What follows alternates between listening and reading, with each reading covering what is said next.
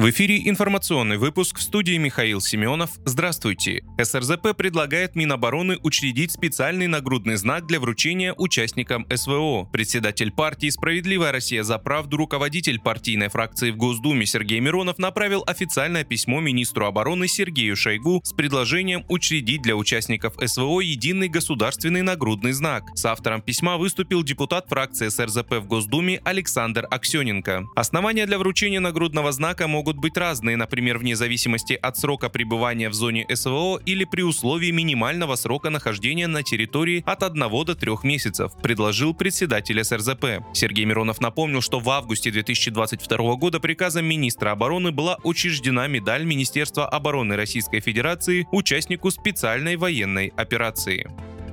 Генеральный секретарь НАТО Йенс Столтенберг после вчерашнего визита в Киев заявил, что все члены Альянса согласились с тем, что Украина должна стать его членом. Об этом он заявил по прибытии на встречу контактной группы по Украине на базе Рамштайн. Йенс Столтенберг отметил, что на встрече в Рамштайне страны НАТО обсудят передачу Украине различных типов самолетов. Что касается самолетов, страны НАТО, Польша, Словакия уже поставили Киеву ряд самолетов МиГ-29. Идет дискуссия о предоставлении других типов самолетов. Это будет обсуждаться на встрече сегодня, сказал он. Генсек НАТО подчеркнул, что Альянс готов принять все необходимые меры для сдерживания атак по украинской территории. Мы должны постоянно оценивать военные потребности Украины и постоянно совещаться, но речь идет не только о предоставлении новых систем вооружений, но и о поддержании в рабочем состоянии уже имеющихся систем, добавил Столтенберг.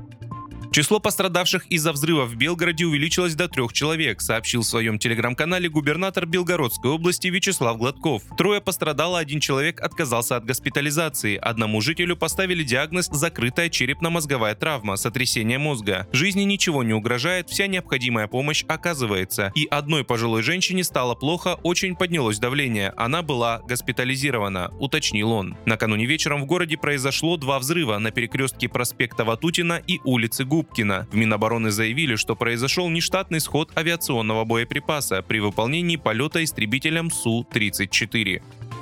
Самым обедневшим за прошлый год миллиардером из России стал основатель Telegram Павел Дуров, пишет Forbes. Публикация отмечается, что за 2022 год состояние сократилось у 13 из 110 участников списка Forbes. Все вместе они потеряли 8,5 миллиардов долларов. Самым обедневшим стал Павел Дуров. Его состояние уменьшилось на 3,6 миллиарда, говорится в статье. По данным на 2023 год, состояние Дурова оценивается в 11,5 миллиардов долларов. Если в прошлом он занимал третью строчку рейтинга, то теперь переместился на десятое место.